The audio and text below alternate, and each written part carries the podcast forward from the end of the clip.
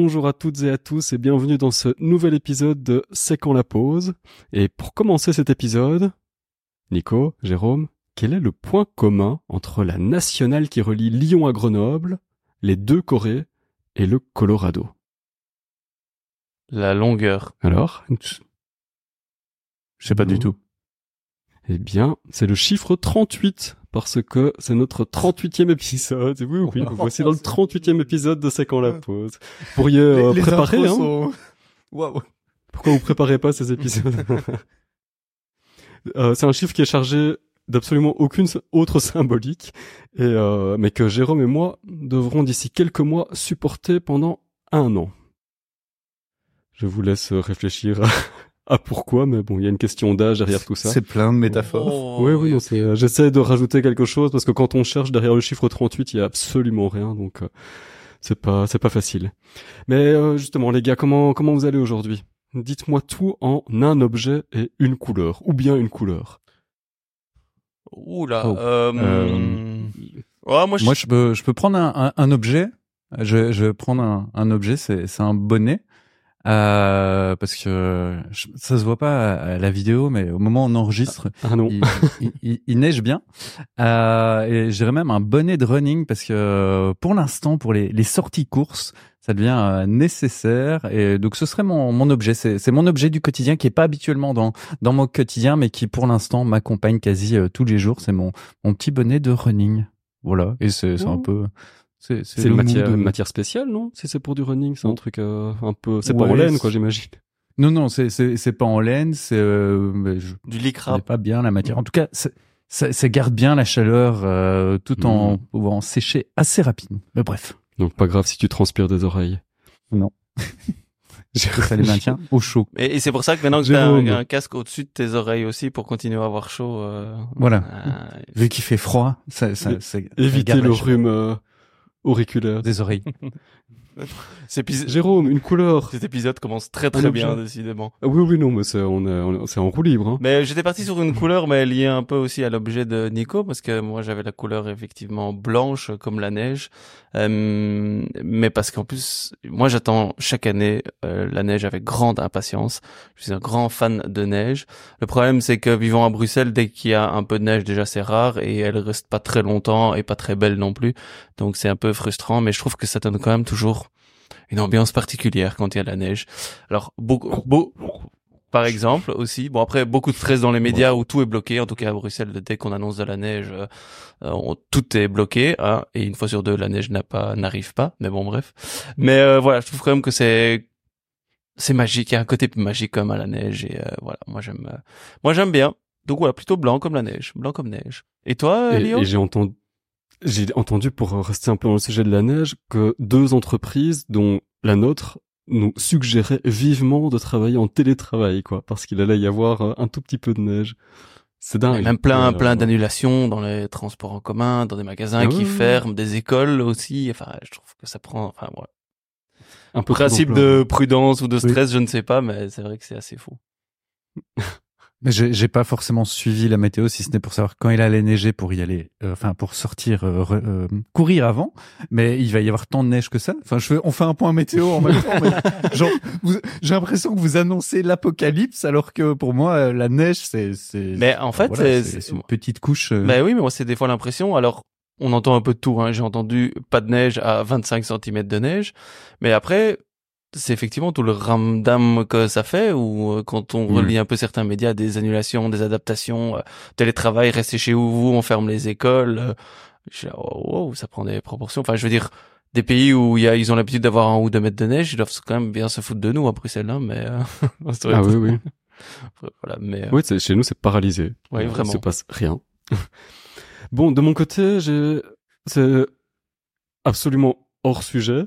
C'est, euh, ce sera le câble de charge. Je suis enfin après, euh, après deux mois euh, d'utiliser une voiture qui peut se recharger sur l'électrique. Enfin, j'ai accès euh, au câble associé et je peux profiter de, de l'aspect écologique du, euh, de la voiture et ça fonctionne. Je pensais ne jamais y arriver alors qu'il suffit de brancher d'un côté, de l'autre, de faire passer sa petite carte et tout marche bien. Ça se bloque, il n'y a pas de voleurs qui peuvent venir chercher ton câble, rien. Tout va bien. Voilà. Bienvenue dans le monde réel. Lionel. Et ça fonctionne sous la neige aussi parce que je viens de, de le suivre. Voilà. Et donc, tu, fais- tu fais ça euh, dans euh, un parking public? Dans la Ah, rue? oui, oui, oui. Ça se fait euh, dans, soit dans les parkings d'entreprise, il y y a parfois des bornes, soit sont les bornes de rue. celle qui est juste devant la maison fonctionne. Donc je sais pas s'il y a Et, des et tu bornes dois avec des retirer à partir d'un... Tu dois la retirer à partir d'un certain moment ou? Euh, Je sais pas. Moi j'ai vu qu'il neigeait très fort, j'ai vite bougé la voiture. On a vraiment cette discussion, Parce les je- gars. Mais je pense qu'on a des, amo- des amendes si on laisse brancher trop longtemps sa voiture. Théoriquement, oui, mais il n'y a pas encore qu'on de... occupe une place. Il y a pas encore de contrôle parce que si tu recharges le soir et que tu veux recharger toute la nuit, euh, ça t'oblige quoi à vérifier quand c'est chargé à fond et à 2 heures du matin aller changer. Maintenant, je pense que avec l'avènement des voitures électriques et autres, il y a peut-être des réglementations qui vont se préciser, mais théoriquement, je pense que c'est maximum 4 heures ou 4h30, ça dépend un peu des bornes et des pays, des régions euh, ou autres. Mais effectivement, Ok. une durée, une durée limitée euh, de chargement pour qu'il y ait un roulement aussi et des, une disposition suffisante pour l'ensemble des véhicules électriques. Mais euh, voilà, il n'y a pas encore de vérification en tant que telle. J'ai l'impression. C'était déjà ta chronique, Jérôme? Non. Non, pas spécialement, mais voilà. Bon, Nous allons clore cet épisode Oui, euh, ici. C'était un épisode spécial euh, météo, neige, qui paraîtra quand il n'y en aura plus. Euh, donc, bah, plus, un peu plus sérieusement, dites-moi un peu ce qui, ce qui vous occupe euh, ou qui vous préoccupe pour le moment.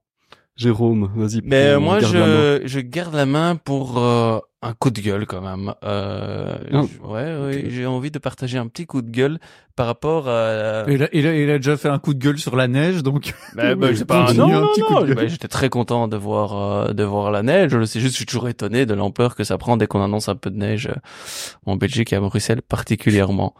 Euh, mais non, un coup de gueule, c'est sur euh, l'application euh, X, ex euh, Twitter, euh, ben, où je l'utilisais euh, pour faire euh, ben, un peu de la veille dans le cadre euh, des activités professionnelles, euh, PEDA ou autres, mais aussi suivre quelques actualités sportives.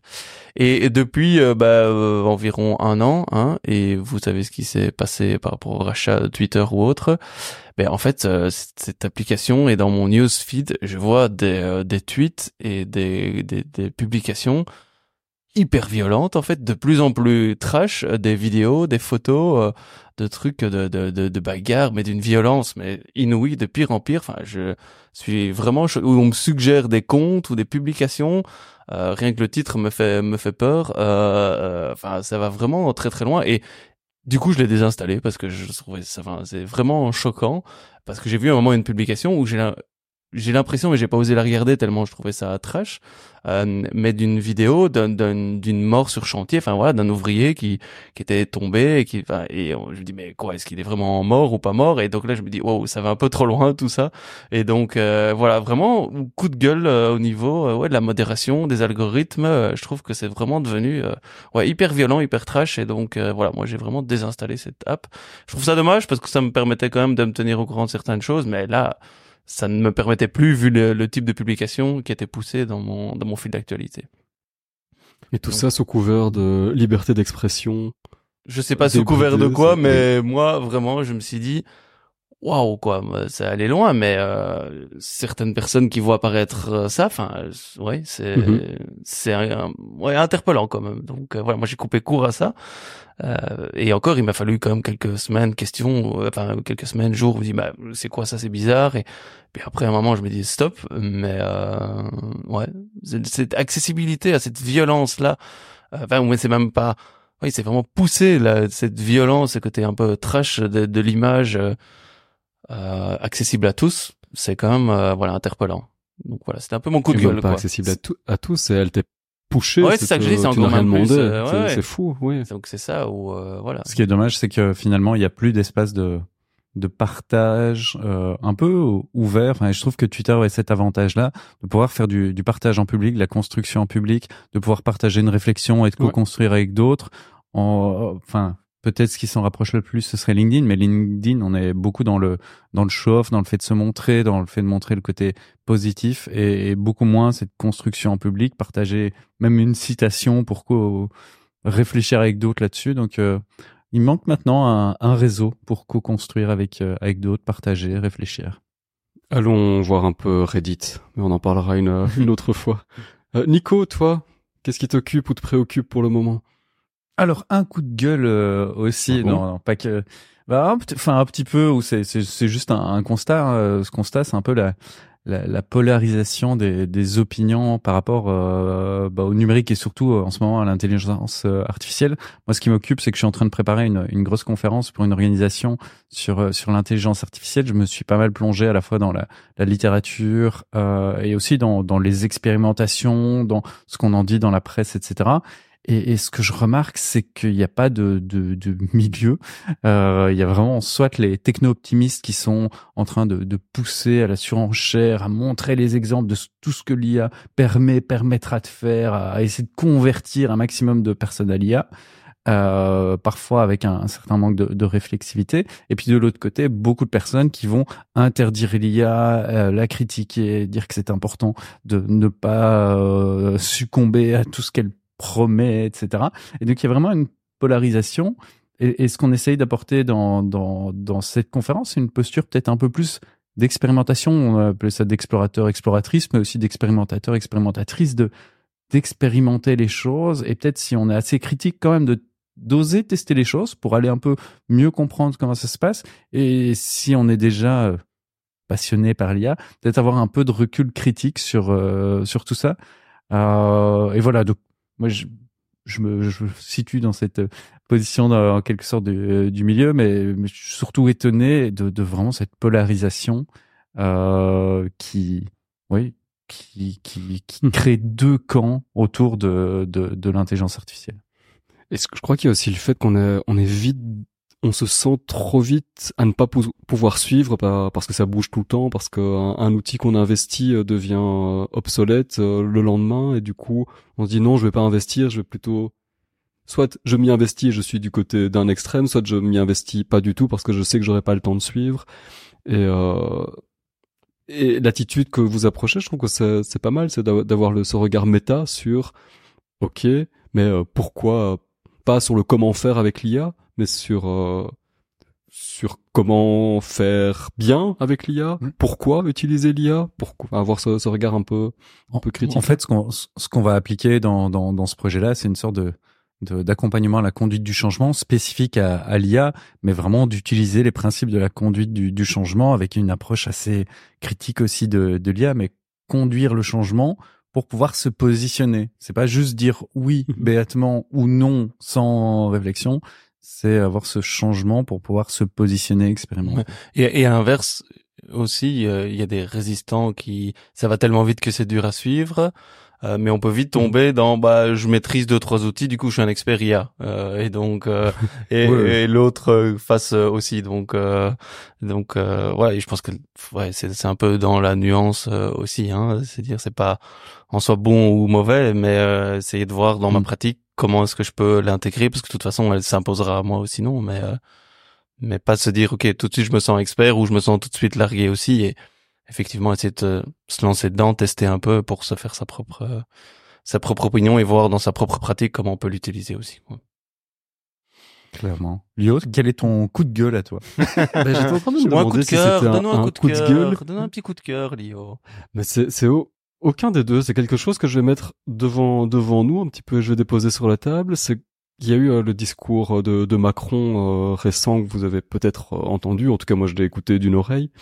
Et euh, il, a parlé d'uniforme et de réinstauration de l'uniforme, c'est-à-dire dans en, sous forme d'un projet pilote, je crois, cette année, dans 100, 100 écoles euh, qui l'ont accepté, donc euh, c'est sur euh, base d'un choix volontaire, de réinstaurer l'uniforme. Puis je me suis dit, c'est quoi ma position euh, pour l'uniforme D'emblée, comme ça, sans réfléchir, c'est bah non, on fait ce qu'on veut.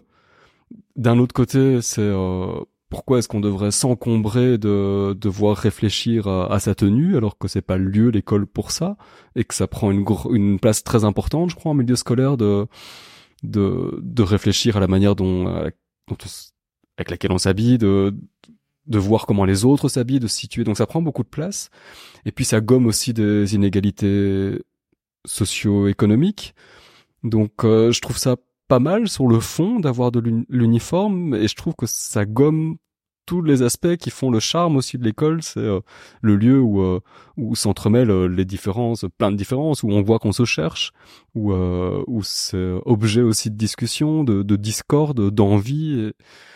Et, je suis mitigé. C'est pour ça que je dépose ça devant nous. Vous avez une, un avis sur l'uniforme là en, en 15 secondes? Le mien, il est pas tranché en tout cas. Je, pense qu'il y, y, a eu des, des études sur sur le sujet et en fait, l'uniforme n'est qu'un des marqueurs parmi d'autres de euh, différenciation. Enfin, l'uniforme, le, pardon, les, les habits euh, mhm. sont, sont qu'un des marqueurs et donc euh, gommer l'un des marqueurs, ben, d'autres reviendront en quelque sorte à la charge et permettront quand même d'avoir une, une différenciation.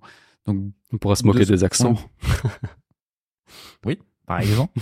et donc, je pense que les, recherches ont montré, euh, du point de vue euh, sociologique, que ça n'avait pas forcément euh, l'impact rêvé au départ. Mais vu que tu t'en parles, je suis pas retourné dans les recherches pour, pour vérifier ça, mais voilà. Pas d'opinion tranchée. bon, bah après ces actualités, on va basculer dans le pas dire le vif du sujet, mais peut-être le lieu de encore plus de grincement de dents, en tout cas en ce qui me concerne, petit, petit teasing, euh, dans nos chroniques. Donc de quoi est-ce qu'on va bien pouvoir parler aujourd'hui? Je laisse la primeur euh, à Jérôme pour euh, entamer son sujet. Chronique numéro 1. Le deal pour l'emploi. Quelles sont les opportunités? Si vous vivez en Belgique en tant qu'acteur ou actrice de la formation, vous n'avez pas pu passer à côté. Si vous vivez en France, on vous pardonne déjà, et je vous annonce qu'on vous a un peu copié car le sujet de ma chronique ressemble fortement ou est lié à votre fameux Calliope. Oups, j'ai l'impression qu'en prononçant ce mot, j'ai fait grincer quelques dents ou rappeler quelques migraines, toutes mes excuses. Bon, ok, Jérôme, trêve de bavardage, mais de quoi parle-t-on? Eh bien, du fameux deal pour l'emploi. Là, mes amis belges commencent eux aussi à grincer des dents ou ont un début de migraine. Et mes amis français et françaises se demandent mais qu'est-ce que c'est encore cette histoire belge? Je vous explique. En fait, il s'agit d'un texte de loi publié le 3 octobre 2022 et qui énonce un ensemble de mesures qui réforment le marché du travail. Ces mesures ont un double objectif. Le premier, c'est réformer le droit du travail pour répondre à ces nouvelles façons de travailler tout en permettant plus de flexibilité. Euh, et le deuxième objectif, c'est contribuer à la volonté du gouvernement de faire passer le taux d'emploi à 80% en 2030. Parmi les mesures, on y parle de télétravail, de droit à la déconnexion, de la semaine de 4 jours, le travail de nuit dans le e-commerce et également des mesures spécifiques à la formation. Et c'est évidemment cela qui nous intéresse au plus haut point, vous en conviendrez. Et deux grandes, deux grandes mesures relatives à la formation sont décrites. Le plan de formation annuel et le droit individuel à la formation. En résumé, ce texte oblige les entreprises de plus de 20 travailleurs d'établir un plan de formation annuel avant le 31 mars de chaque année. Ce plan doit également prévoir des formations destinées aux personnes appartenant à des groupes à risque comme les plus de 50 ans ou les travailleurs porteurs d'un handicap. Donc concernant la deuxième mesure, le droit individuel à la formation, jusqu'à présent, ce droit euh, à la formation était collectif et consistait en un nombre moyen de jours de formation par équivalent temps plein réparti dans l'entreprise. Désormais, ce droit est individuel et concerne chaque travailleur. Donc si l'entreprise compte au moins 20 travailleurs, le nombre de jours de formation sera de 5 par an et par travailleur à temps plein. Bref, voici une série de mesures qui donnent un cadre très précis aux entreprises. Plus qu'un cadre, il s'agit de mesures législatives, donc contraignantes. En tout cas qui peut être vu comme tel. J'avoue, pas si secrètement, que c'est aussi le premier sentiment vécu à la lecture et à l'analyse de ce texte qui fait la barbelle à la formation, notamment en termes d'unité de temps. Mais on peut aussi le voir comme une réelle opportunité, une chance à saisir. Et c'est bien l'option plus positive que je prends dans cette chronique, je préfère voir le champ des possibles. D'une part parce que c'est plutôt ma nature et mon caractère, et peut-être aussi mon côté fleur bleue, et d'autre part parce que de toute façon on n'a pas le choix.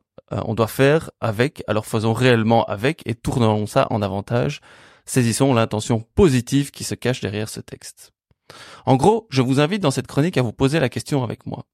Que puis-je faire avec ce texte pour promouvoir l'apprentissage, pour soutenir le développement des compétences de mes équipes?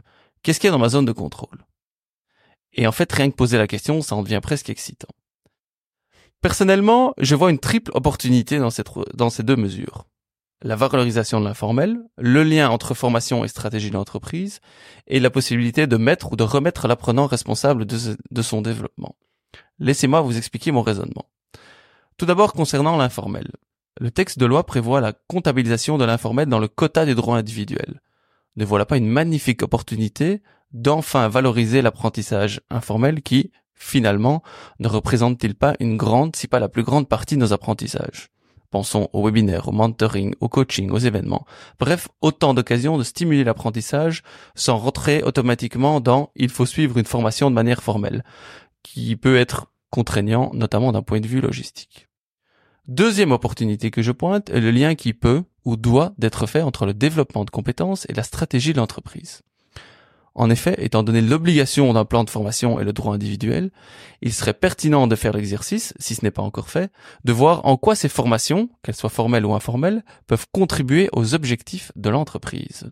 Cela donne une légitimité à la formation, qui est souvent le parent pauvre des RH, avouons-le. Ou finalement comment faire d'une pierre deux coups et sublimer encore le rôle des départements L&D des entreprises. Et enfin, troisième opportunité, j'en vois un potentiel de responsabilisation de l'apprenant dans son apprentissage. Ce droit individuel à la formation l'incite, ou tout de moins devrait l'inciter, à analyser ses besoins en compétences. Qu'ai-je besoin pour conserver mon employabilité, mon employabilité? Bien sûr, il peut être accompagné dans cet exercice, mais le remettre au centre du système peut accroître sa motivation et son engagement, plutôt que de les subir si je veux pousser la caricature. Voici donc les trois premières opportunités que je vois à ce texte de loi, ces nouvelles mesures concernant la formation, qui ont le mérite d'exister. Peut-être en voyez-vous d'autres, et tant mieux évidemment. Et d'autres apparaîtront sûrement au fil du temps et de l'appropriation et de l'interprétation de ces textes. Je vous invite donc à prendre connaissance de ces mesures au travers de la question suivante. Comment ce deal pour l'emploi peut-il m'aider à atteindre mes objectifs ou et ceux de mes entreprises? Et je suis sûr que comme moi, vous y verrez forcément des opportunités. Si, si, j'en suis convaincu. Et donc, question pour vous, Léo, Nico, avez-vous déjà lu fait affaire à ce deal pour l'emploi et voyez-vous d'autres opportunités que celles que j'ai pu faire dans mon analyse? Alors, de mon côté, j'ai pas lu le deal pour l'emploi. Euh, et, et d'ailleurs, je fais appel à toi dès que je me pose des questions sur le deal. le référent deal pour l'emploi. Oui, oui tu, tu, tu, es le référent deal pour l'emploi sur ces, ces différentes euh, spécificités. Euh, ce, que j'y vois, si j'étais un peu vénal, ce serait des opportunités marché. Plus on va s'intéresser au monde de, de, la formation et à l'apprentissage en formation, bah, plus en tant que prestataire, on risque ou oui, on risque d'avoir du, du, travail, donc c'est toujours bien. Euh, L'opportunité de base, enfin, l'idée de, de, base, mais je sais pas comment ça a été perçu, donc c'est presque une question que je te retourne à nouveau et que je retourne peut-être aussi à, à Lio. C'est l'opportunité de remettre l'apprentissage un peu au cœur des, des entreprises, de, de, se dire on va former les personnes et, et, limite de donner, comme tu le disais, cette responsabilisation de, de l'apprentissage et de remettre l'apprentissage au centre, à la fois au, à l'entreprise, mais également aux apprenants, peut-être par ailleurs aux, aux, intervenants entre eux, managers, euh, etc. Et peut-être même aux prestataires qui peuvent, eux, venir avec ce cadre pour dire, bah, vu qu'il y a le deal pour l'emploi, il peut y avoir de, de l'intérêt à travailler sur ceci ou sur cela. Donc j'ai l'impression que ça remet l'apprentissage au, au, cœur des préoccupations, mais c'est peut-être aussi mon côté fleur bleue et c'est peut-être pas comme ça que ça se passe. Qu'est-ce que, est-ce que tu constates toi pour l'instant et puis on est. Mais un premier constat était, euh, ouais, un premier constat était de la part des entreprises, hein, pas spécialement des prestataires, parce que j'ai plus de contact avec euh, les entreprises et départements LND, euh, il le voyait effectivement un peu plus comme une contrainte à la base et dire en fait on va aller traquer un peu à la chasse euh, aux cotes pour remplir les quotas de formation euh, formelle euh, et surtout aussi informelle. Donc leur focus était plus ok comment est-ce qu'on va traquer pour justifier ce droit individuel à la formation? Et ok on va faire un plan de formation et on va remplir un template parce qu'il faut le faire aussi. Euh, donc ça, c'était vraiment la première réaction à chaud. Maintenant, euh, je constate quand même que de, le temps faisant son effet, euh, certaines entreprises essayent de voir ça plus comme une opportunité. Oui, mais finalement, en fait, traquer, ça, c'est pas si évident que ça, c'est pas si facile, et donc euh, c'est peut-être une opportunité de reprendre la main complètement sur justement notre l'offre de formation et des, le développement des compétences. Et ben ça donnera plus de pertinence et du coup si on reprend vraiment la main ben, pour le mesurer in fine ça deviendra aussi plus facile plutôt que d'être toujours réactif et d'aller chercher euh, derrière donc je remarque quand même que certaines entreprises se disent ben, finalement si je suis en plus proactif ben, j'y gagne des deux côtés, c'est que je reprends la main, je remets ça au centre, et pour le mesurer, ben, c'est plus facile que si je vais simplement aller rechercher, et je suis très réactif par rapport à ça. Donc ça, je vois déjà une petite euh, évolution à ce niveau-là. Est-ce que ça n'a pas poussé à, revenir presque à, l'usage de, de, la formation d'une ou deux journées parce qu'au moins on peut facilement la comptabiliser par rapport à d'autres choses? Enfin, moi je vois peut-être là un peu de négatif, mais je, je non, mais c'est effectivement ça et on, tombe sur ce que je disais un peu l'unité de temps en fait, hein, quel quota et ça je trouve que c'est un petit peu la limite, mais voilà, voyons ce qu'on peut faire là-dedans. Euh, maintenant la grosse question qui arrive aussi, c'est comme je le disais dans ma chronique, c'est la, la la valorisation de l'informel en fait. Euh, donc beaucoup mhm. d'entreprises se posent maintenant la question, ok, mais en fait, comment est-ce qu'on peut aller chercher ça? Quelle place on veut lui donner? Puisque ça rentre vraiment dans le texte de loi, c'est très clairement mis du formel et de l'informel. Donc beaucoup d'entreprises se posent d'abord la question, mais pour nous, c'est quoi finalement l'informel et comment ça vit? Donc un premier exercice d'analyse et de et de définition c'est quoi l'informel? Pour après dire ok qu'est-ce que qu'est-ce que j'en fais? Euh, et donc il y a une vraie place et j'en parlais dans l'épisode précédent aussi et ça, euh, par rapport au bilan 2023 où on a vu l'informel beaucoup mhm. plus euh, émerger, mais euh, et je pense que ça a contribué aussi le fait que dans ce texte de loi, on parle de l'informel et de sa valorisation. Beaucoup d'entreprises maintenant le voient apparaître et voir qu'est-ce que j'en fais et avoir une vraie stratégie informelle. Juste une question pour euh, pour euh, bien comprendre le, le, contexte. oui, oui, c'est comme toutes les questions que je pose habituellement à Jérôme, je fais une, une nouvelle là sur, sur l'informel. C'est est-ce que c'est la formation informelle et où l'apprentissage informel. Donc, tu donnais l'exemple du webinaire. Si je suis un webinaire d'une heure, ça, j'imagine qu'on peut le comptabiliser. Si le webinaire me demande après ou me donne, euh, je sais pas, une fiche outil pour mettre en œuvre, imaginons un, un, webinaire en gestion de projet, une nouvelle technique de gestion de projet, que je commence à l'appliquer, que je prends deux heures pour euh, l'appliquer, mais que ça n'a plus rien à voir avec le webinaire. Est-ce que ça, je peux le faire rentrer dedans ou pas? Ouais, Dans le texte de loi, et je vais après on laissera le parole à Lio quand même hein, qui puisse réagir. Mais sans rentrer mais donc il y a le texte de loi qui fait référence à un autre texte de loi où là il y a la définition de la formation formelle. Mais donc c'est vraiment formation formelle et informelle. Et en gros sans rentrer trop trop dans les détails, il distingue les deux en disant ben, formation formelle, ça doit être dans un groupe avec un haut degré d'organisation. Euh, le lieu est nettement séparé du lieu de travail et euh, c'est euh, organisé avec un haut degré d'organisation par un formateur ou un organisme de formation. Ça c'est ce qui définit le formel. Et l'informel est un peu tout le reste. Hein, donc ça peut être individuel ou en groupe. Mhm. Euh, ça doit forcément toujours être lié à sa fonction et à son et à son travail, mais le lieu de, doit être fortement rapproché. Alors à ce moment-là, de son lieu de travail. Et donc il donne des exemples de participer à des événements, à des webinaires ou autres qui peut être comptabilisé dans l'informel. Mais toujours avec l'unité de temps. Et c'est ça un peu le paradoxe aussi, hein, c'est qu'on essaie de mesurer en unité de temps l'informel, mais par définition l'informel c'est peut-être pas être formalisé, mais euh, voilà, en gros, donner quelques contours. C'est justement là-dessus que je voulais rebondir, c'est que je trouve ça hyper positif qu'on ait cet apprentissage, cette formation qui devient centrale dans les préoccupations de l'entreprise, mais là où j'ai une petite réserve, mais c'est un mal nécessaire sans doute, c'est qu'on a une plutôt que d'avoir une culture d'apprentissage qu'on essaye d'instiller un petit peu partout, on a une culture administrative de l'apprentissage. Qu'on on, fait passer l'apprentissage comme quelque chose et la formation comme quelque chose qui devient euh, à mesurer et avec une vision comptable, comme, comme on le disait précédemment. Même l'informel, que je trouve, waouh, je trouve ça super chouette qu'on l'encourage, cet informel. Pour moi, il va tout, tout écraser et il devrait tout écraser. C'est pas encore le cas, mais euh, c'est ça qu'il faut réussir à, à, faire, j'en suis persuadé. Et même cet informel, on en parlait dans l'épisode précédent, euh, effectivement, on veut le mesurer, on veut le faire rentrer dans des cases pour le valoriser, certes, mais pour le valoriser, on voit bien que on ne le valorisera que si on parvient à lui associer une valeur comptable. Donc encore des chiffres dans des cases. Donc c'est dommage de devoir tout rendre administratif pour le faire exister. Donc euh, ça n'a de valeur que si c'est mesurable, ça veut dire si ça peut être introduit dans un formulaire.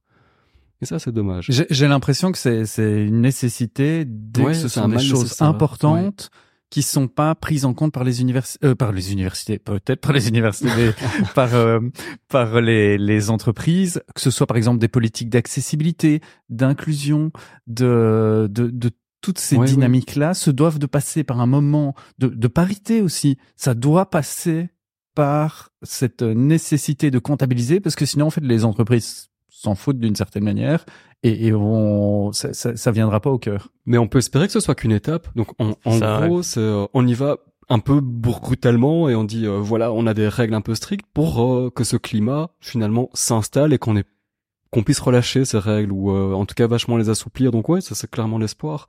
Oui, je pense que c'est une, pr- une première serait bien. étape. Maintenant, moi, là, je fais, et là où c'est une des limites, c'est que ça met le focus très fort sur la formation et pas l'apprentissage. Et donc, c'est là où il y a une gestion peut-être administrative en unité de temps.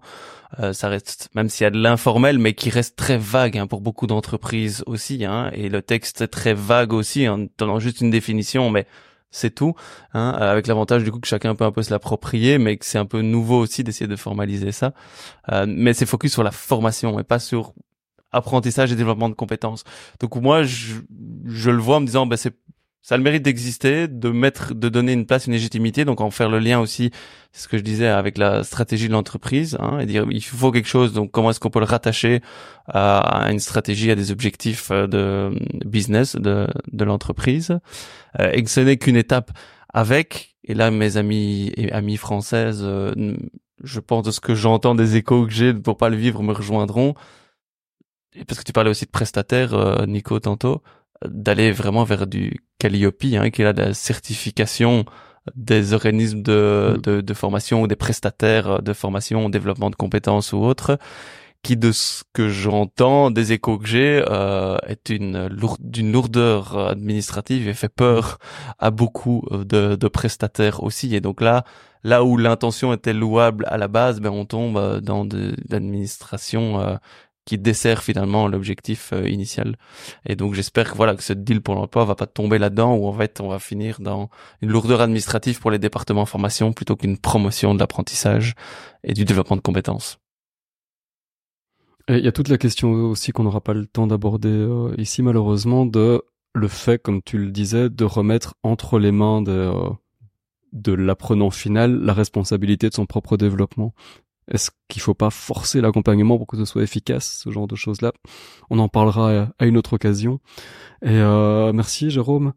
Un sujet d'actualité de fait et on a encore beaucoup à en dire. Donc, à mon avis, tu resteras le référent et tu reviendras. Il faudra que tu reviennes à un de ces quatre avec euh, chronique euh, V2 sur le sur le sujet. Oui, c'est que le tout début, donc on verra après aussi euh, quand ça vivra, Ouais, ouais. qu'est-ce que ça peut donner.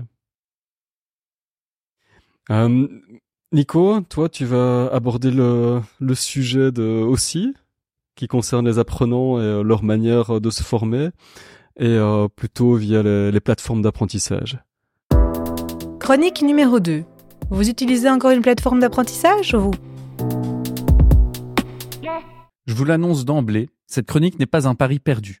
Pourtant, je vais m'amuser à vous raconter l'histoire des plateformes d'apprentissage et leur évolution de Learning Management System à Learning Experience Platform au regard des concepts de surveillance chez Michel Foucault et de braconnage chez Michel de Certeau. Oui, les Michel ont une place importante dans mon cœur.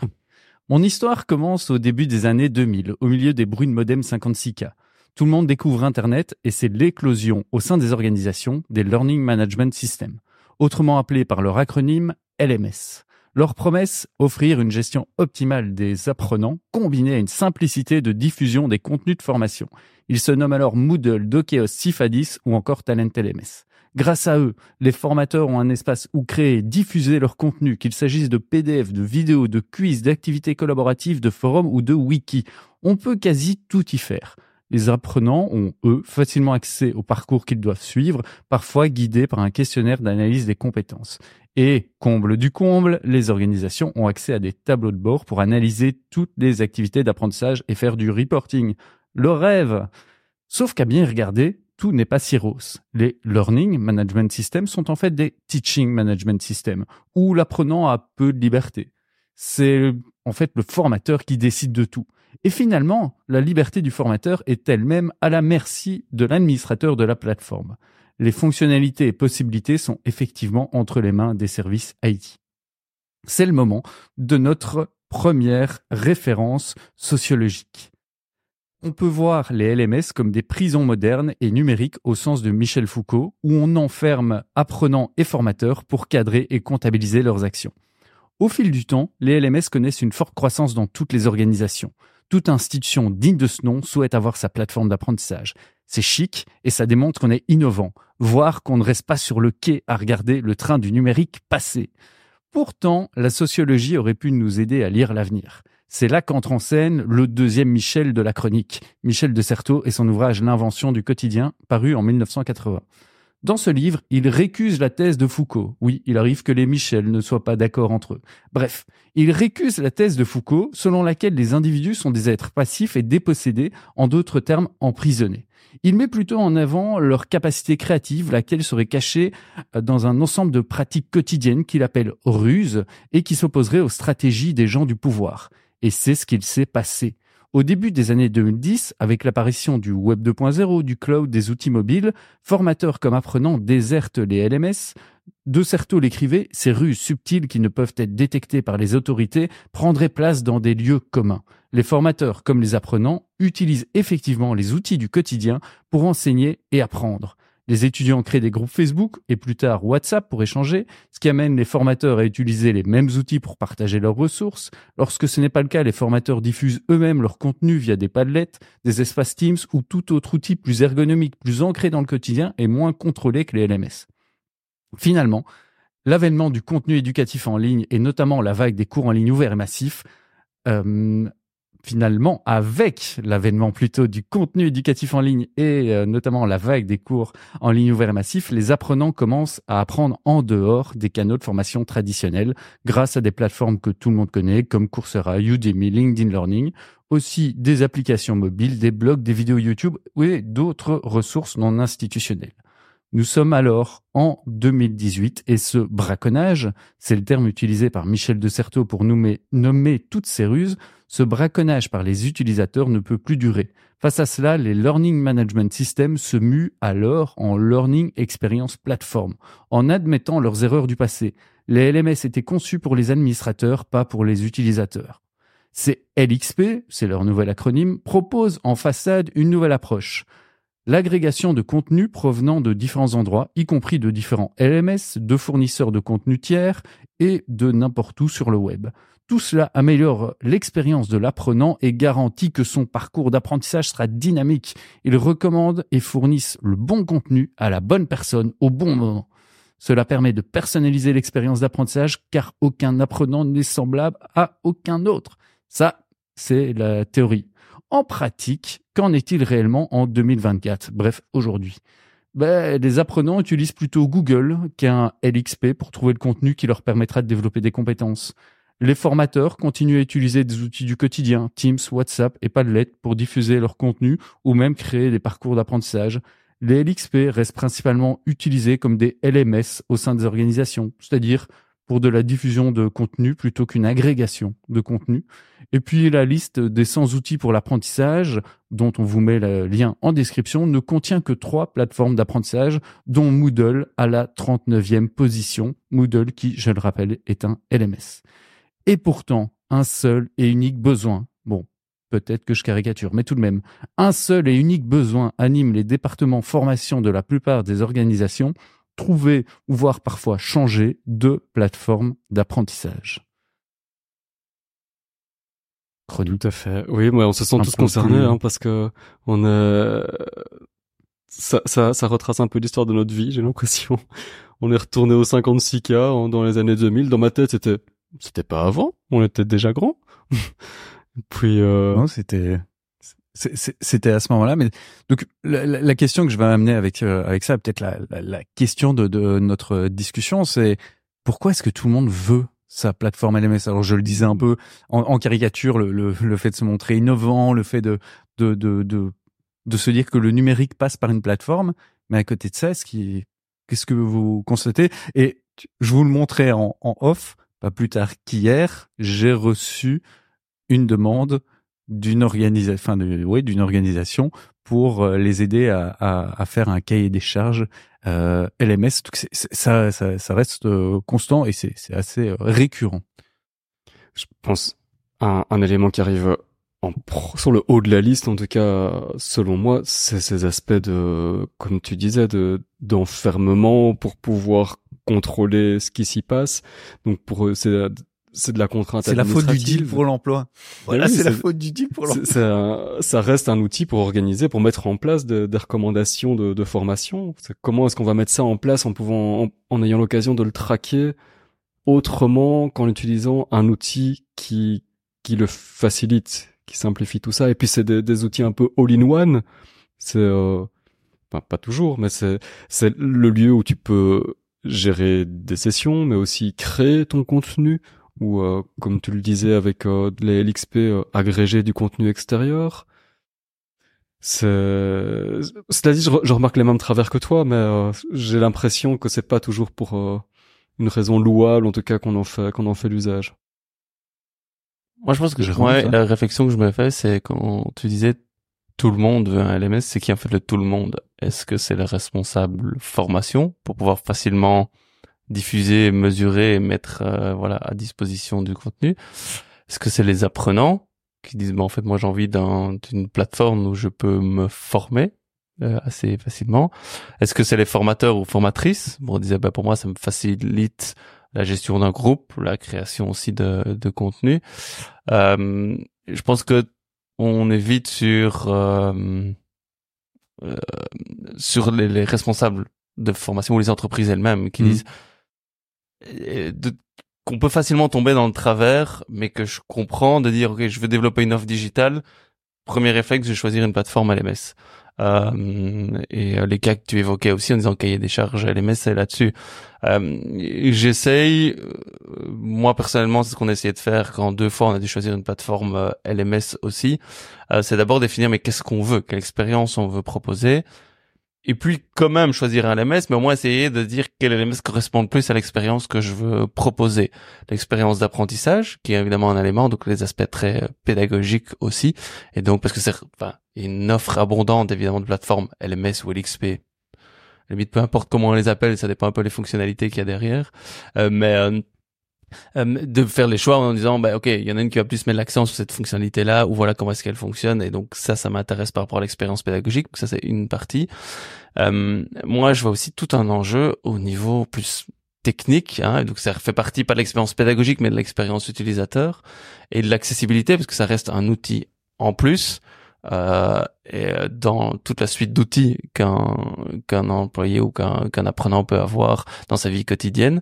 Euh, et aussi de l'intégration par rapport aux outils hein. et je faisais aussi référence dans l'épisode précédent qu'est-ce que je souhaiterais voir?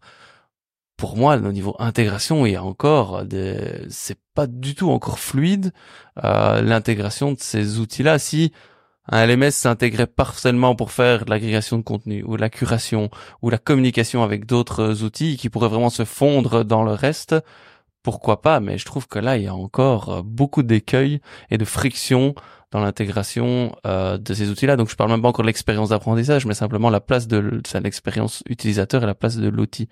Euh, moi, la question que j'ai envie de poser, j'ai pas la réponse aussi, euh, mais peut-être votre avis là-dessus, c'est est-ce que les apprenants eux-mêmes demandent une plateforme LMS ou ont besoin d'une plateforme euh, LMS J'ai un peu une idée, mais voilà, euh, pour relancer le débat. Ma réponse, ma réponse est, est- est non, et, c'est un peu tout, tout le travers, c'est que finalement, euh, même si on met en place ce, ce type de plateforme, apprenants comme formateurs ben, ne vont pas utiliser ça et vont utiliser, enfin, il y a, il y a quelques années, c'était aussi euh, passer euh, les supports de formation à travers une clé USB et tout le monde se les partage par email, etc. Donc, on, s- enfin, à chaque fois, les utilisateurs sortent des plateformes.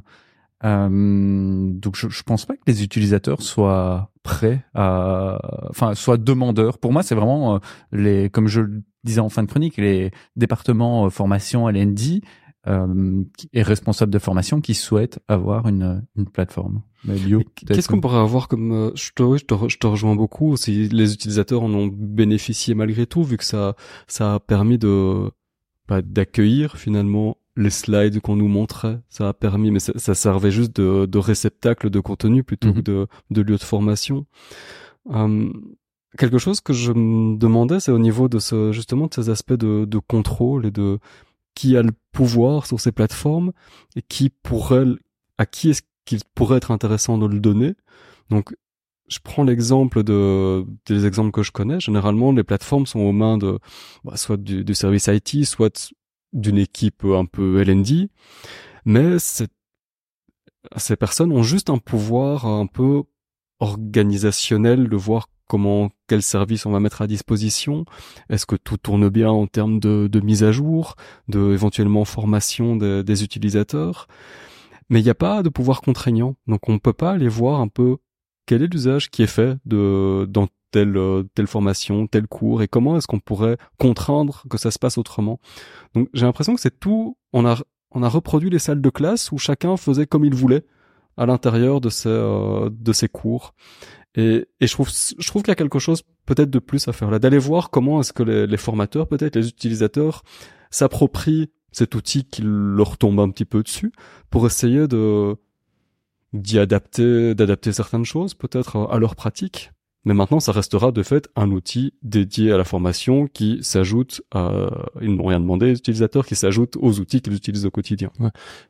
Je vous trouve, ouais. je vous trouve dur quand même avec avec euh, avec, non, avec, ces, cette plateforme. Alors, je suis pas à 100% euh, pour, je ne suis pas un défenseur, un ardent défenseur euh, des des plateformes LMS, mais elles ont l'avantage d'exister, d'apporter des choses, et je fais toujours cette distinction là. -hmm pour la formation. Et je pense que, et, et par rapport aux apprenants, de mon expérience aussi, j'entends souvent des, des, apprenants qui ont cette demande d'avoir, ok, mais un all-in-one aussi, où est-ce que je peux retrouver toutes mes ressources à un seul endroit, où est-ce que je peux communiquer. Donc ça, cet avantage-là, mais c'est très orienté, organisationnel, d'accord, formation.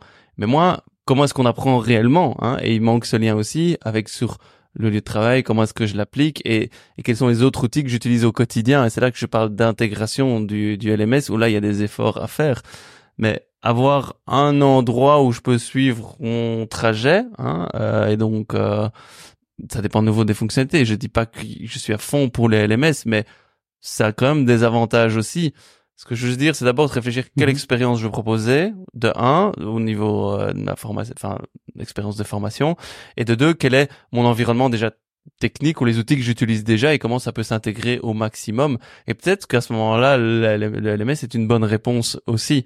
Hein. Donc, c'est tenir compte à la fois de l'expérience que je veux proposer, mais du contexte d'apprentissage, pas de, uniquement de formation. Et je fais bien la distinction entre les deux de mes de mes apprenants. Bah, voilà, comme on comme on a déjà dit aussi, si analysons d'abord dans la réalité de l'entreprise, quels sont les outils qui sont en 80% du temps utilisés, et ça va être, oui, des Google, des WhatsApp, des Teams et autres, et si on arrive à utiliser des, des outils qui peuvent un maximum communiquer et s'intégrer là-dedans, et une bonne plateforme LXP, LMS, peu importe qui s'intègre là-dedans, euh, pourquoi pas? Mais alors, ce qu'on voit aussi, c'est qu'on a de plus en plus euh, ce qu'ils appellent en France des SIRH, hein, euh, qui ont un module e-learning euh, qui n'a pas toutes les fonctionnalités d'un LMS ou même sûrement pas d'une LXP, mais qui sont utilisés parce qu'ils communiquent beaucoup avec d'autres, euh, avec les autres plateformes et les autres choses.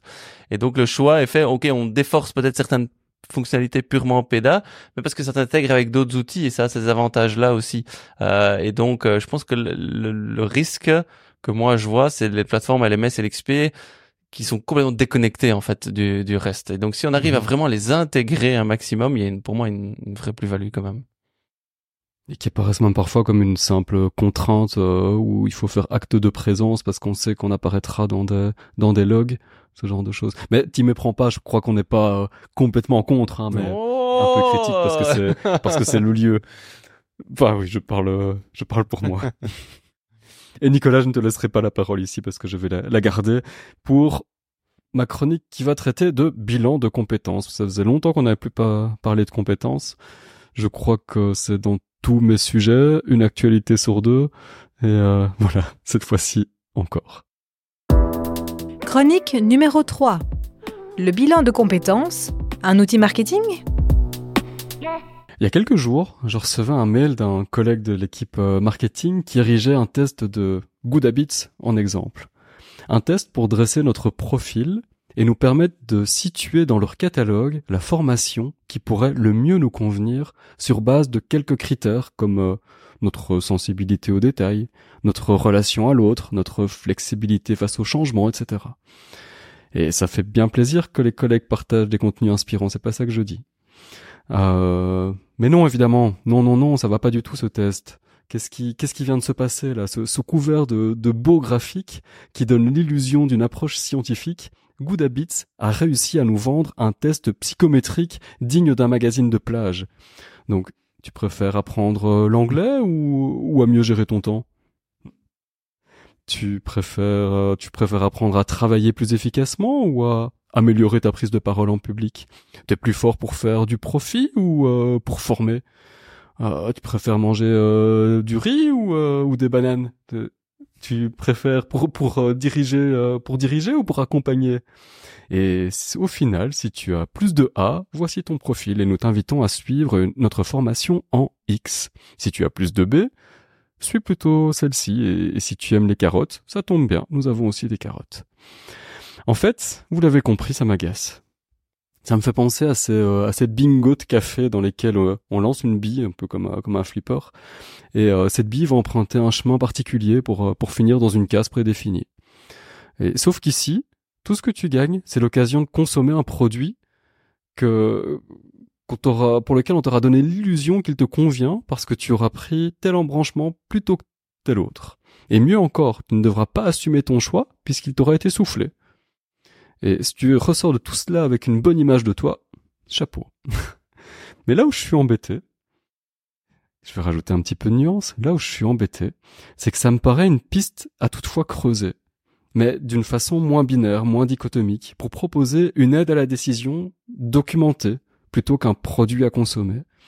Et il faudrait que l'on puisse décrire dans, un, dans un langage commun ses aptitudes, les objectifs de formation, les attentes d'une fonction, l'écart en- entre deux métiers, et construire un bilan qui, euh, de façon ludique et euh, engageante, permette de faire le lien entre tout ça.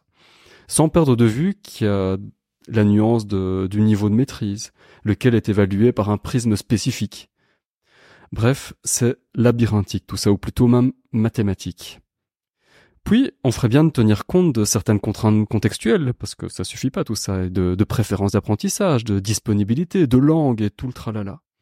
En fait, plus la pertinence paraît inatteignable, plus j'ai quand même envie de tenter le truc.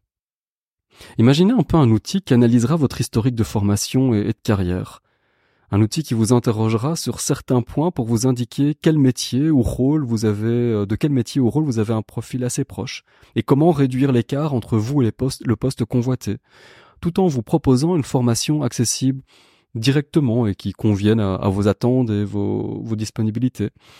Et cette formation, une fois terminée et réussie, vous dispensera de certains modules estimés redondants de la formation suivante. Et avec tout ça, on a oublié de se poser finalement euh, la question de savoir s'il y avait une demande de la part de l'utilisateur pour tout ça et, de quel type de demande il pouvait s'agir.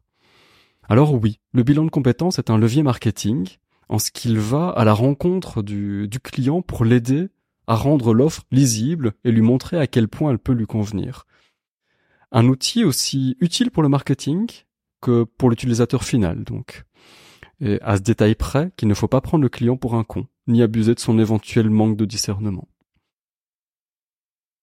Je conclus par dire que je n'ai absolument rien ni contre Good Habits, ni contre mes collègues qui ont partagé, euh, qui ont partagé ce, ce bilan, parce que c'est une bonne pratique et je crois de fait qu'il y a vraiment quelque chose à en retirer. C'est juste, ça me paraît complètement impossible ou hyper compliqué de mettre en place quelque chose qui puisse être euh, qui puisse être relevant euh, et, et, et utile pour tout le monde. Vous en pensez quoi, vous, du bilan de, compétences? Vous avez déjà pratiqué? Je dirais, que- enfin, de, de mon point de vue, c'est illusoire à deux titres. Mhm. Euh, premièrement, parce que je pense que c'est impossible d'y arriver si ce n'est à le personnaliser euh, vraiment en fonction de la, la situation de travail. Si je prends, alors c'est pas un bilan de compétences, mais un, un test bien connu, on va euh, qu'on nomme souvent test de quotient intellectuel, qui a été, enfin qui est psychométriquement normalement validé, on, on peut voir tout le, le, le problème que ce test euh, peut, peut entraîner, le fait que euh, si on re- si on refait ce test plusieurs fois, on va s'améliorer. Donc, ce qui fait qu'en fait le, le, le test de QI n'est pas euh, lui-même valide valide sur le plan psychométrique. Euh, pourtant, ça a été un test qui a été énormément travaillé, qui a essayé d'être validé. Donc, c'est montrer la difficulté que ça peut être euh, de créer un bilan de compétences en quelque sorte universel. La deuxième chose qui, fait que je suis pas pour les bilans de compétences, et ça c'est un postulat aussi peut-être un peu plus épistémologique, c'est que pour moi, et, des, chercheurs l'ont montré, euh, le, la compétence est moins prédictive que le sentiment de compétence. C'est le sentiment de compétence qui va prédire le fait qu'on met une compétence en œuvre par la suite. Par exemple, en langue, je peux être très compétent suivant un test. Si je ne me sens pas compétent pour utiliser la langue, en fait, je ne vais jamais l'utiliser. Et donc, le, aller chercher le sentiment de compétence va être plus intéressant que la, la compétence effective si on va chercher euh, quelque chose en la combinant, en combinant ce sentiment de compétence à la compétence effective. Mais voilà, c'est aussi la place du sentiment de compétence. Donc, c'est pour ces deux raisons-là que le bilan de compétence, je, dirais que je suis assez, j'ai l'impression que méthodologiquement, c'est un peu euh, trop difficile. Mais voilà. sentiment de compétence, ça voudrait dire peut-être un test, mais déclaratif, du coup?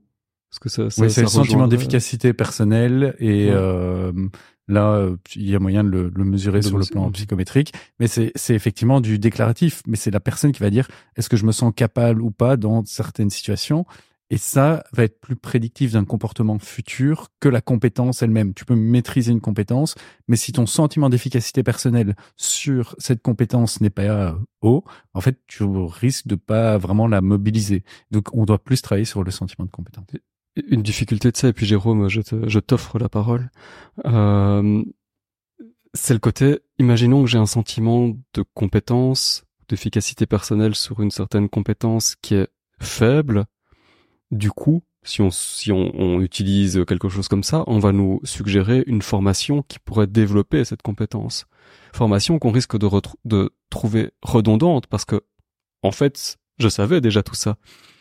Donc, ça va me faire peut-être euh, prendre conscience de de mon sentiment d'efficacité euh, plus élevé, mais ça risque de me paraître lourd de devoir suivre une formation pour laquelle euh, mon problème c'était mon sentiment d'efficacité et pas ma compétence.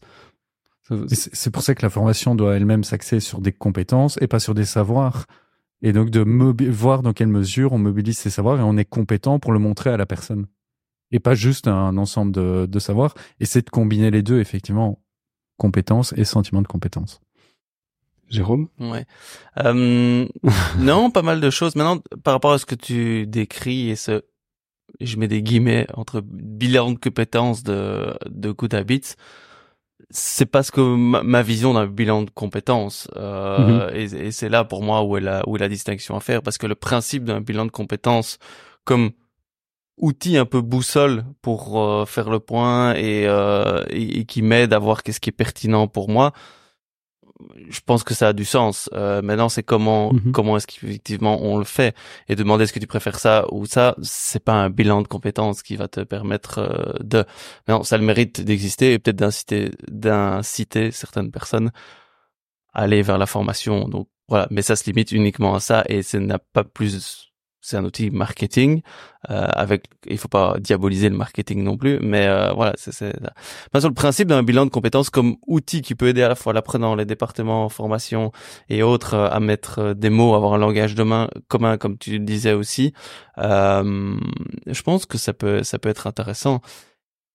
Et c'est là où je dis que les départements LND doivent aussi pouvoir se l'approprier parce qu'il y a une contextualisation qui doit être euh, faite aussi euh, parce que le bilan de compétences, si on prend la compétence comme simplement une somme de savoir, savoir-faire, savoir-être, c'est pas suffisant en fait. C'est l'interaction, la combinaison des deux et la mise en application aussi dans une situation, dans un contexte spécifique et qu'un bilan de compétences ne sera jamais reprendre. Donc je suis pas pour ça du coup contre bilan de compétences, mais il ne suffit pas lui-même. Hein, et donc euh, ça reste un outil.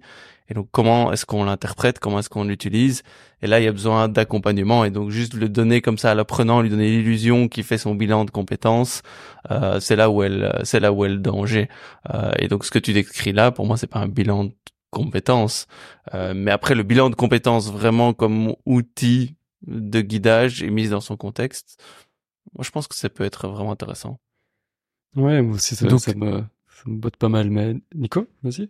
Ouais, mais ça rejoint un point sur lequel on est d'accord, c'est l'idée que j'appelais de personnalisation, c'est qu'en fait un bilan de compétences ne peut pas être sur un catalogue global de formation proposé par un prestataire, mais doit être propre à chaque organisation par rapport à la manière dont elle mobilise les compétences de ses de ses employés, de ses collaborateurs et collaboratrices, etc. Mais ça, pour moi, c'est toutes les formations de manière générale. C'est pas lié qu'au bilan de compétences. C'est simplement aller suivre une formation. Ça doit se remettre aussi dans un contexte euh, ou autre. Donc, mhm. euh, ça va au-delà du bilan de compétences.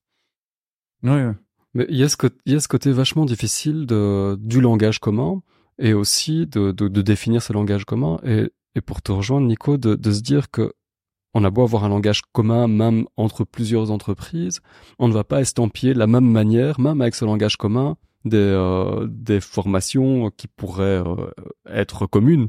Enfin, je pense qu'il y a le côté, il y a un côté humain biaisant de, du point de vue de, de l'utilisation de ce langage commun qui fait que c'est illusoire d'avoir un, un, outil universel qui permette ça et, et il est nécessaire que cet outil s'accompagne de, de toutes les limites explicitement puisse dire euh, voilà ce que je ne fais pas, voilà ce que je fais et à un taux de de, de précision de autant de pourcents parce que je me base sur tel et tel élément pour le dire et pas donner l'illusion que en flat que voilà tu es comme ça et euh, donc tu as besoin de ça et tu iras mieux ou tu gagneras plus de sous avec ça. Ouais mais si je fais une question un peu provocante pied est-ce qu'il vaut mieux un bilan de compétences ou rien du tout? Ouais. voilà. Je pense qu'il vaut mieux. Euh, je, je... suis pour. Euh... on, on, vous laisse avec ça, chers euh, auditeurs? Euh, ouais, il y a. Oh, bah, je vous reviendrai aussi euh, dans plus tard avec l'expérimentation de que, qui en aura été faite parce que je suis vraiment très tenté de, de voir sur un tout petit périmètre ce qu'il est possible de de faire et avec quelles limites. Voilà pour les chroniques. Euh... J'ai peut-être une, une ah, demande, peut-être que certains, certaines auditrices et auditeurs ont, ont la même demande. Euh, vu que tu as déjà cité l'entreprise qui, qui était derrière, est-ce que euh, pour mieux contextualiser et mieux visualiser, tu partagerais en, en description un bout de ce, ce, bilan de compétences pour voir ce que c'est effectivement ce qui a été proposé ou Oui, bien sûr, sans, sans, problème. Ça s'appelle le, le, le Good Scan de Good Habits. Ah, donc c'est même public de leur côté? Oui, oui, tout à fait. Et euh, qu'est-ce que je, je, voulais Oui, oui, et qu'on ne s'y méprenne pas. J'ai vraiment rien contre eux. De fait, c'est ah pas un bilan de compétences qu'ils font, mais ça m'a fait penser moi à la difficulté qu'il y aurait à mettre en place un, un, bilan de compétences. Mais par contre, ce qu'ils font, c'est oui, sous couvert de, de ce type de test, c'est euh, orienté dans un catalogue. Oui. Ouais, mais c'était pour euh, pour mieux illustrer pour nos éditrices et auditeurs. Donc on, on retrouvera ça en description. Merci. Bien sûr. Euh, et en description, ce qu'on retrouvera aussi, et que vous attendez toutes et tous, ce sont nos recommandations.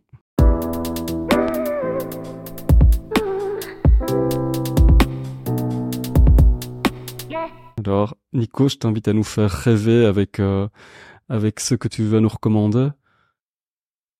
Alors, c'est presque un, un running gag, mais à nouveau la recommandation de d'un de, nous trois, parce que ça, ça dépend euh, à chaque fois, mais va être un, un outil de prise de notes.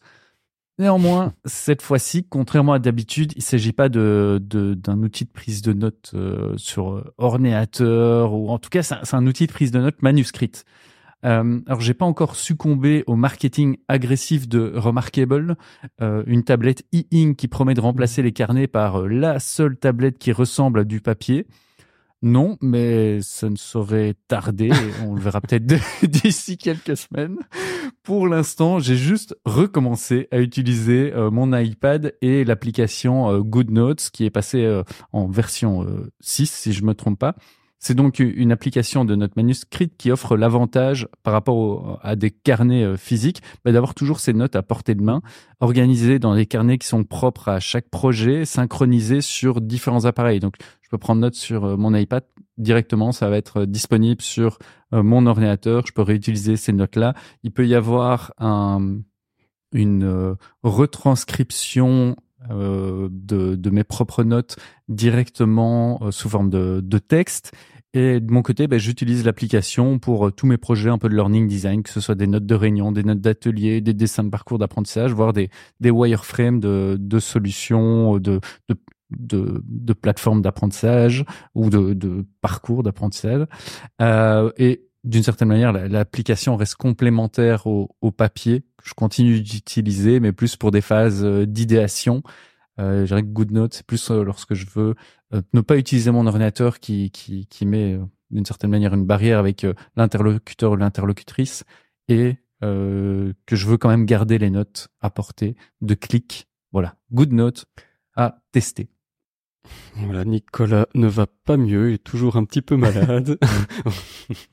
on va pas, on va pas rentrer dans le débat, mais c'est, vrai que je t'ai, je t'ai vu à l'œuvre et, euh, Jérôme aussi d'ailleurs, et euh, c'était vachement. Euh, je sais pas si c'est tentant, mais en tout cas, on va pas rentrer dans le débat ici. Jérôme, go. Oui, mais on se rappelle la résolution de Nico de cette année, hein, donc faire moins et mieux, hein, et qui, euh, voilà, on, on s'en rappellera au fur et à mesure euh, de différentes. Euh, moi, pour ma part, c'est un, un ouvrage qui, enfin, qui date un peu de, de 2000, euh, de 2008, hein, donc ça paraît long, mais c'est pas non plus euh, la préhistoire. Euh, sur justement et qui fait à mon avis le prolongement de ta chronique euh, et du débat qu'on avait après, Lio, sur la compétence. Donc ça s'appelle Repenser la compétence de Guy Le Bortef, qui est un prof Sherbrooke. donc c'est un, un, un, bouquin qui voilà décrypte un peu la, la compétence pour dépasser les idées reçues et donc il fait 15 propositions. Euh, alors c'est un ouvrage qui fait mhm. euh, une, une, bonne centaine de pages. Euh, je regarde vite, 140, 140 pages.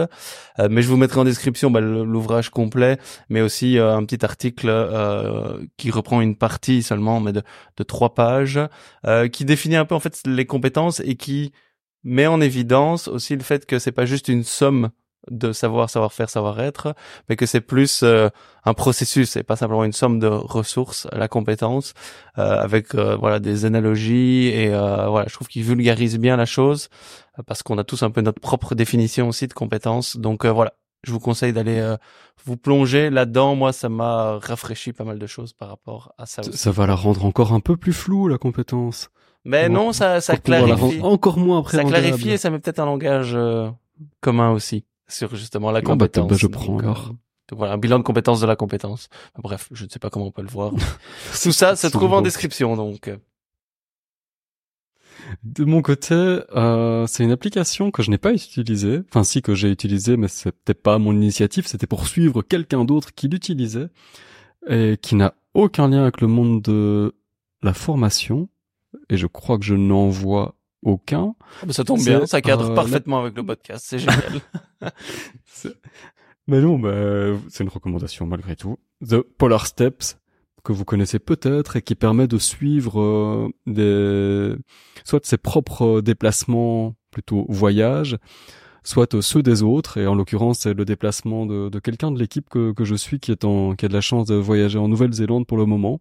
Et donc, euh, grâce à ça, il, il, fait voyager un petit peu ceux qui le suivent à coup de, de photos. Je pense qu'elles s'ajoutent euh, automatiquement, enfin elles sont automatiquement dans l'application géolocalisée sur la carte et il suffit de les sélectionner, de faire des, des associés à des à des genres de checkpoints, il peut rajouter un petit peu de texte, on peut interagir. Et donc, pour qui euh, l'utilise de manière assez disciplinée, c'est vraiment chouette. Ça fait carnet de voyage pour ceux qui qui peuvent pas l'accompagner. Donc euh, c'est très tentant de l'utiliser soi-même, mais encore faut-il faire des beaux voyages comme ça. En attendant, on en profite euh, comme ça et c'est super cool. Vous connaissiez vous? Recommandation quatre mois trop tard pour pour moi, mais ça aurait été cool pour. Bah ouais, ouais, c'est vraiment bien séjour, pour pour les road trips comme comme t'en as fait là. Super cool. et je crois que c'est chouette aussi le côté trace que ça laisse. Ouais. Jérôme? Non, j'ai pas de lien avec la formation. On pourrait un peu le hacker et euh, parcourir, enfin, partager ses voyages d'apprentissage aussi ou ses moments d'apprentissage aussi? Après, pourquoi pas? Ou bien pour traquer les formateurs. je l'avais pas vu comme ça moi, mais euh, plutôt partager ses expériences. j'ai appris ça, j'ai vu ça. Euh, Suivez-moi dans mon parcours d'apprentissage. J'y pense comme ça à chaud, mais pourrait être faire un portfolio, quoi. pourquoi faire un portfolio. Il y a le côté très fort axé autour de la photo et de, et de la carte, mais euh, mais pourquoi pas je, je vous laisse expérimenter. Euh, et on en arrive tout doucement, on aura un petit peu dépassé le temps, mais c'est presque un, running gag là, on n'en parle même plus. euh, à la fin de ce de cet épisode, de ce 38e épisode. Souvenez-vous, on a plein de moyens de, de le retenir. On vous remercie d'avoir tenu euh, jusqu'ici. Euh, on vous retrouvera, on vous aura peut-être retrouvé euh, à Learning Tech. Donc on aura peut-être l'occasion d'échanger avec vous, ça on en parlera lors du prochain épisode que l'on aura tourné euh, là-bas. Donc euh, au plaisir de vous y avoir croisé en tout cas. Et euh, on vous souhaite tout le meilleur pour, euh, pour supporter l'hiver et la neige qui l'accompagne. Et on se dit, on se donne rendez-vous dans, dans deux semaines ou dans quelques, dans quelques temps. À bientôt les gars. Salut Nico, salut Jérôme. bientôt. Ciao, ciao, à bientôt. Salut tout le monde. Salut